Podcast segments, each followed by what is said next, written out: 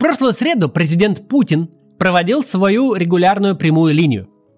Улыбающийся президент вошел в зал без маски, поздоровался за руку с ведущими, которые тоже были без масок.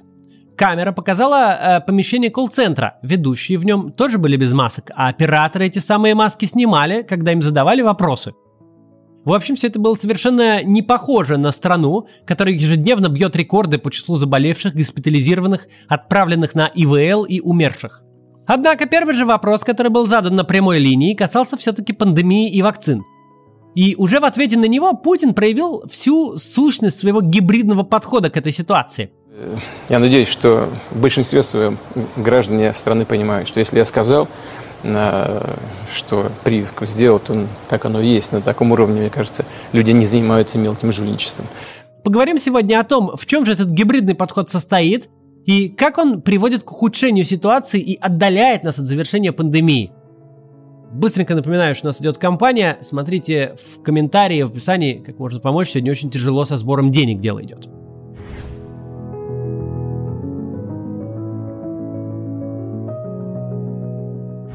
Буквально в первых строках своего выступления Путин успел сказать, что он против обязательной вакцинации, но она нужна – что у нас в стране, слава богу, все в порядке, но вакцинирование идет очень медленно. Что он привился спутником ВИД, но от него бывают побочки. Что кто-то из его знакомых заболел после прививки. Хотя российский президент и выступал вроде как за вакцинацию, в своем ответе он буквально собрал бинго антипрививочников. Поданный им сигнал получился максимально непоследовательным. А с точки зрения перспектив успеха любой государственной политики нет ничего хуже, чем непоследовательность. Совершенно недопустимо, особенно в критические моменты, посылать обществу заведомо противоречащие друг другу сигналы. Как бы грозно ни звучали слова, какими бы карами ни грозила административная вертикаль за отказ вакцинироваться, если верхний этаж этой вертикали отказывается от всякой ответственности за решение и максимально размывает посыл, то весь пафос пропаганды сводится буквально к нулю. Вакцинация вроде как необходима, но вакцинированные тоже болеют – Решать должны губернаторы, никакой принудиловки. Что из этого должны вынести граждане? План пожарной эвакуации из помещения должен быть сформулирован максимально четко и однозначно. В случае пожара нажмите красную кнопку и бегите к двери с вывеской «Выход». Он не может быть сформулирован как «решайте сами, к какой двери бежать», а может бежать и вовсе не нужно. В общем, когда загорится, спросите у завхоза, что именно делать. Но буквально такой вывод следует из слов Владимира Путина на прямой линии. Вакцинация по рангу стоит ниже ремонта деревенской трубы. Трубу ремонтировать президент готов лично, вопрос прививок же спускает на уровень губернаторов.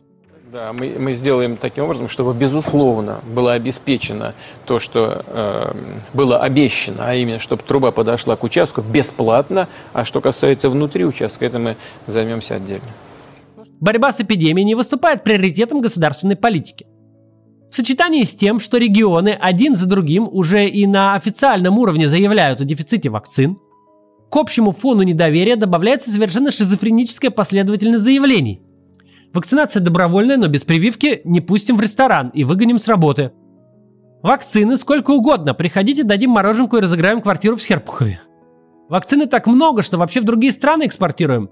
Но вообще-то она заканчивается, запись за две недели. Эффективность вакцины приближается к 100%, но заболевают люди и с прививкой тоже. Иммунитет держится то ли 2, то ли вовсе 5 лет, но через полгода надо ревакцинироваться. Найти одну пару заявлений двух высокопоставленных лиц, включая самих разработчиков вакцины, которые бы прямо не противоречили себе, уже непростая задача. Владимир Путин же применил всю мощь бюрократической изворотливости, чтобы всех запутать окончательно – с практической точки зрения очень понятно, почему Путин занимает такую позицию. Он вновь обрывает вертикаль ответственности. Вот и я в свое время говорил, как вы помните, о том, что обязательная вакцинация. Я не поддерживаю обязательную вакцинацию.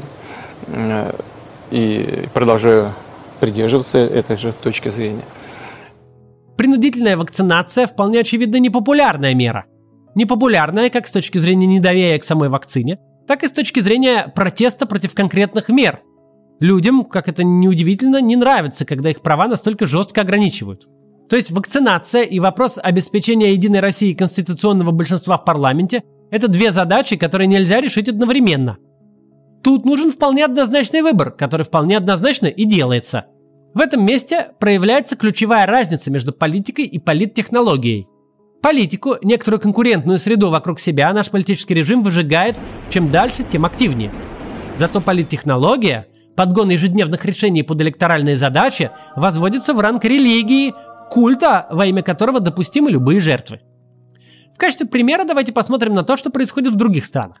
В странах демократических, где у политического руководства намного меньше влияния и полномочий, чем в России.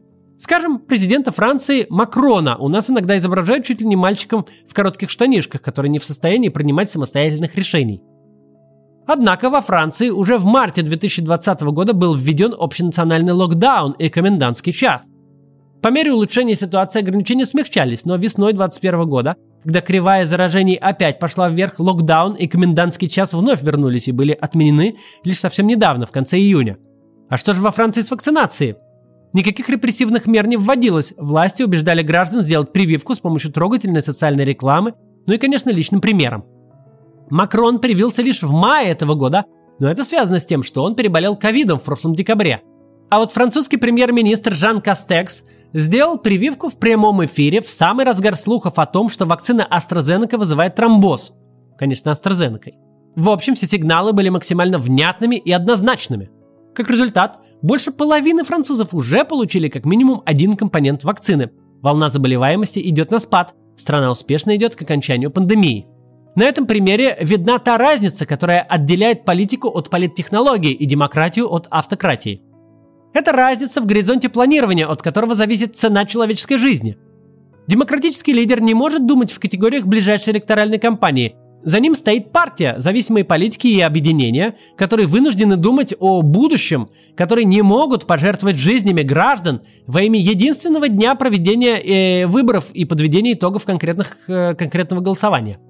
За ним стоят политики, которые строят свою карьеру, а не политтехнологи, которым просто нужно отчитаться о результате здесь, сейчас и сегодня.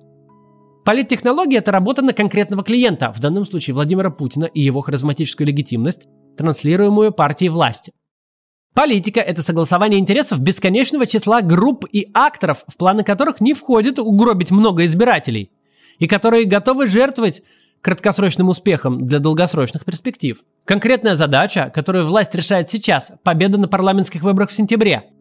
Нельзя ввести локдаун, несмотря ни на какие графики новых заражений. Нельзя однозначно призывать к обязательной вакцинации устами Путина. Все это будет работать на снижение результата – Абсолютно аналогичная ситуация была в прошлом году. Пандемия прошла в момент, когда она была совсем не нужна Путину. Ему требовалось получить небывалую всенародную поддержку обнуления сроков его правления. Голосование пришлось отложить, и к этому времени проклятый коронавирус победили средствами федерального телевизионного эфира. Но 72 часа репетиции с Денисом Мацуевым игры гаммы соль диез минор позволит сейчас Елене Малышевой бросить творческую бомбу в коронавирус. На полмиллиона избыточных смертей по итогам первого коронавирусного года просто закрыли глаза, как будто их и не было. Сейчас происходит все то же самое ради большинства для Единой России в Государственной Думе. Вопрос тут не только в том, что подготовка к выборам будет стоить нам очень много людских жизней, хотя это само по себе уже достаточно чудовищно. Но главная проблема в том, что каждый день невнятицы и противоречивых заявлений крадут драгоценное в данном случае время – Время и без того потеряно. Полгода эпидемического спокойствия, сравнительно низких цифр заражений, которые нужно было инвестировать в формирование коллективного иммунитета, потрачено буквально в никуда. Этого полугодия у нас больше нет, за что мы уже платим в третьей волной. Волной, которая и по числу инфицированных, и по смертности с лихвой обгоняет обе предыдущие – но текущая вакцинационная кампания, то вводимая главами субъектов, то саботируемая президентом и профильными федеральными чиновниками, она уже не про третью волну, с которой ничего не сделать чисто по времени. Она про то, чтобы избежать смертей в четвертую, пятую и шестую волны. Не просто избежать смертей, но избежать изоляции страны. Не нужно думать, что наша идеологическая танго то прививаемся, то не прививаемся, никто не видит. Опасность, исходящая от страны, которая еще очень далеко до порога коллективного иммунитета, очевидна более или менее всем внешним контрагентам. И пока европейские страны просто помечают Россию как зону особого риска, туристов откуда особенно не ждут, то Израиль, например, уже вводит серьезные санкции за сам факт посещения нашей страны. Полетевших без особого разрешения в Россию израильтян могут на год лишить права покидать страну и оштрафовать на 5000 шекелей. Это более 100 тысяч рублей.